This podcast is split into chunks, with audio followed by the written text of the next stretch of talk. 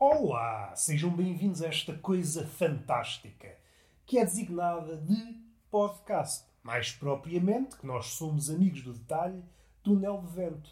Esta maravilha sonora que vem em vagas, como se fossem ondas. Uma vaga de absurdo, outra vaga de absurdo, e vocês, no areal da vossa vida, observem a beleza da paisagem. E é então que pegam na prancha, qual surfista, e aqui talvez não seja disparatado fazer já uma destrinça, pôr, não digo em pé de igualdade, mas caracterizar os dois grandes tipos de surfistas atuais.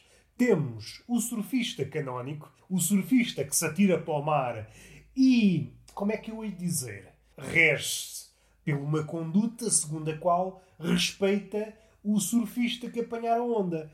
Imaginem, estão vários surfistas para apanhar uma onda, aquele que apanha a primeira onda normalmente é respeitado pelos outros que não interferem na sua prestação. Porque se fossem todos ao mesmo tempo, engalfinhavam-se todos e até se podiam aleijar. Ora, do outro lado do espectro temos uma selvagem, que é como quem diz a influencer, mais precisamente, ainda que não unicamente, mas eu agora vou particularizar, a influencer fêmea, que é uma surfista sem regras é uma surfista bárbara. Não Bárbara Guimarães, mas Bárbara Porto, Bárbara Lisboa, Bárbara Capital Distrito. Isto é o género de piada que atrai pessoas do passado. Uma pessoa nunca sabe quando é que aparece aí um necromante, alguém versado nas artes mágicas, versado na magia negra e ressuscita para aí pessoas do passado, visigodos, vândalos, e ao entrarem neste mundo, contactam com este podcast Aliás, o que é que há neste mundo, no século XXI, para ver e ouvir que não seja este podcast? Tudo o resto é refúgio. O que interessa, vamos lá ser sérios, o que interessa neste século, que nos calhou em sorte, nós, se pudéssemos escolher, tínhamos escolhido outro, século XXI, é pá, isto não me diz nada. Este século parece um século de sobras. Nós já não estamos a fazer nada, é só repetição do que aconteceu para trás. Ninguém se lembra do que é que aconteceu no dia anterior, na semana passada, e pensamos que estamos a fazer sempre coisas diferentes. Mas não, estamos só a patinar. É aquele carro que está lamaçal, a tentar sair de lá, faz um cagaçal do caraças, é espetacular para quem está de fora, mas quem está dentro da situação, olha, não é nada. Estamos a gastar energias em vão. Mas abandonemos essa imagem do carro a patinar, vamos focar-nos na selvagem, na influencer fêmea. Oh, Roberto, tu não estás a ser justo, que é uma qualidade que me caracteriza da ponta dos pés até à ponta dos cabelos. E às vezes, bigode incluído, é só para verem como eu sou justo. À primeira vista, eu compreendo que uma influencer, com as fotos que faz, com as poses que adopta nas redes sociais, podemos traçar assim um retrato robô de uma pessoa boa. Mas não, meus amigos, a vossa leitura está equivocada.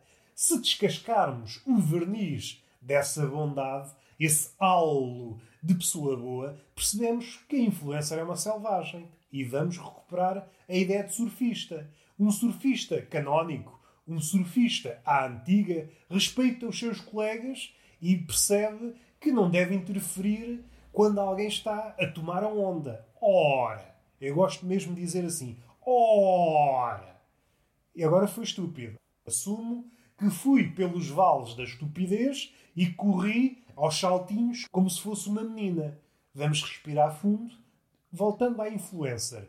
Não respeita ninguém. Há várias influencers a competir pela mesma onda. E esta onda é uma onda metafórica. É um trend. É um tema que promove muito engajamento. E aqui há outro ponto que importa referir.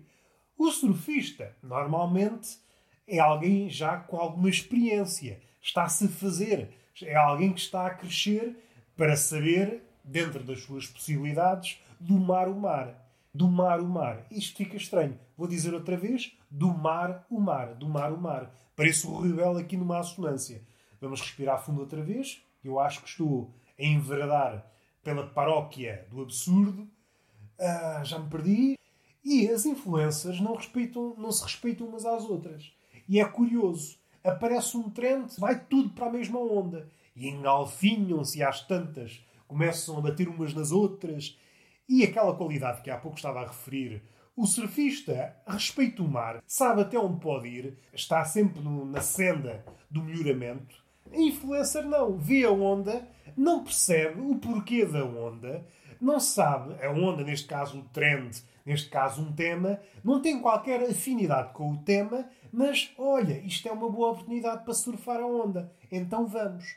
Quando ela diz vamos, entretanto aparecem milhares de influencers a tentar surfar a mesma onda.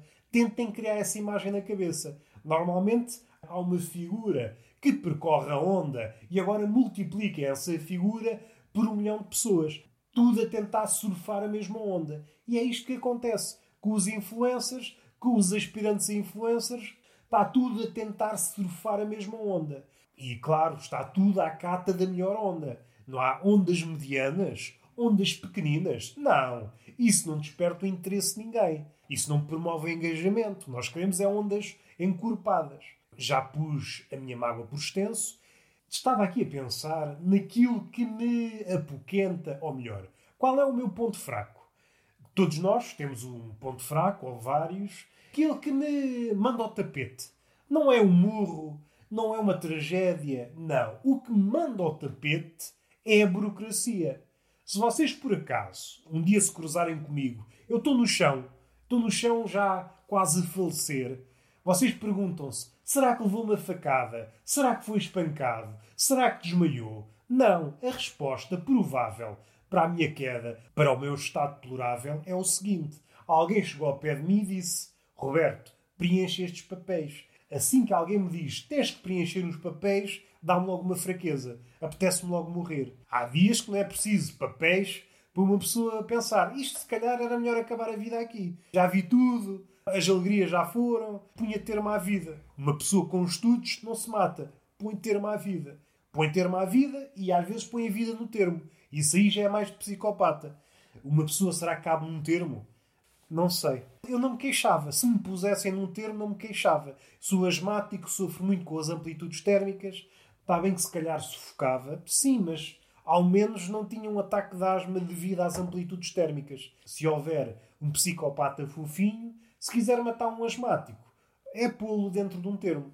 Vamos respirar fundo e já me perdi. Quando eu dou estas dicas para os psicopatas, que é uma coisa que falta, a internet é feita para passar conhecimento, um psicopata formado, melhor, um psicopata virtuoso, saberá melhor que ninguém aquilo que tem que fazer. Mas por vezes, aqueles psicopatas iniciantes, o aspirante ao psicopata, sente-se perdido nesta confusão que é a internet. Como é que eu hei de começar? Não sabe. E esta dica pode ser um empurrão que um futuro psicopata precisa para se tornar célebre na sua área, que é uma área que merece respeito como todas as outras. Vamos respirar fundo houve aqui galhofa. Eu não estou a falar a sério. Tem que ter em conta que estamos no século XXI e às vezes as coisas parece a pessoa está a ouvir, mas não percebe. Tu acabaste de dizer e tudo o que tu dizes é verdade. E essa pessoa, que é crédula, é a mesma que diz: Não, a mim ninguém me engana. E dá vontade de dizer: Tu és um burro do caralho, meu. Tu és um burro do caralho. Então acreditas em tudo, mas ninguém te engana. Isso faz sentido. É logo duas lambadas. Vocês sabem que eu não sou a favor da violência, mas há certas situações que não faz mal. Uma pessoa até se liberta, uma chapada já fez mal a alguém. Não sei. É coisas que eu lanço para o ar para as quais não tenho resposta fixa. Umas vezes inclino para certas respostas. Sim, senhor, a violência tem os seus encantos. Outras vezes, mais ativista, a querer surfar as ondas do momento, digo não, a violência não resolve nada mas depois também fico a matutar. Não resolve nada.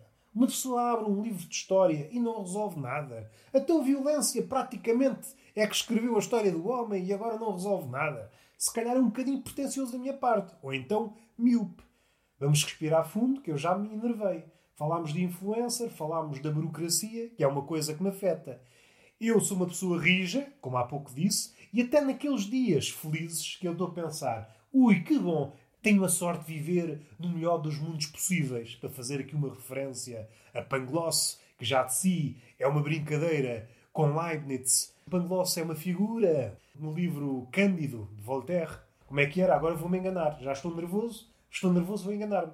Estamos no melhor dos mundos possíveis. Não, não está a soar bem. Eu sou burro.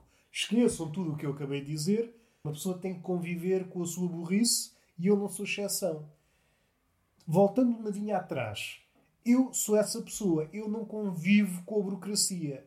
Tudo o que é burocracia mata-me. Mata-me por dentro, tira-me a vontade de viver. E até nesses dias em que eu estou muito feliz, sabe-se lá porquê, mas às vezes acontece, até uma pessoa carrancuda como eu não é imune à vida e por vezes a vida brinda-nos com marés de perfumes, marés de sorte. E nós temos que aproveitar.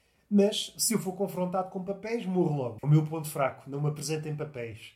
Se vocês forem para a savana para apanhar Roberto dos Gamitos, não precisam de armas.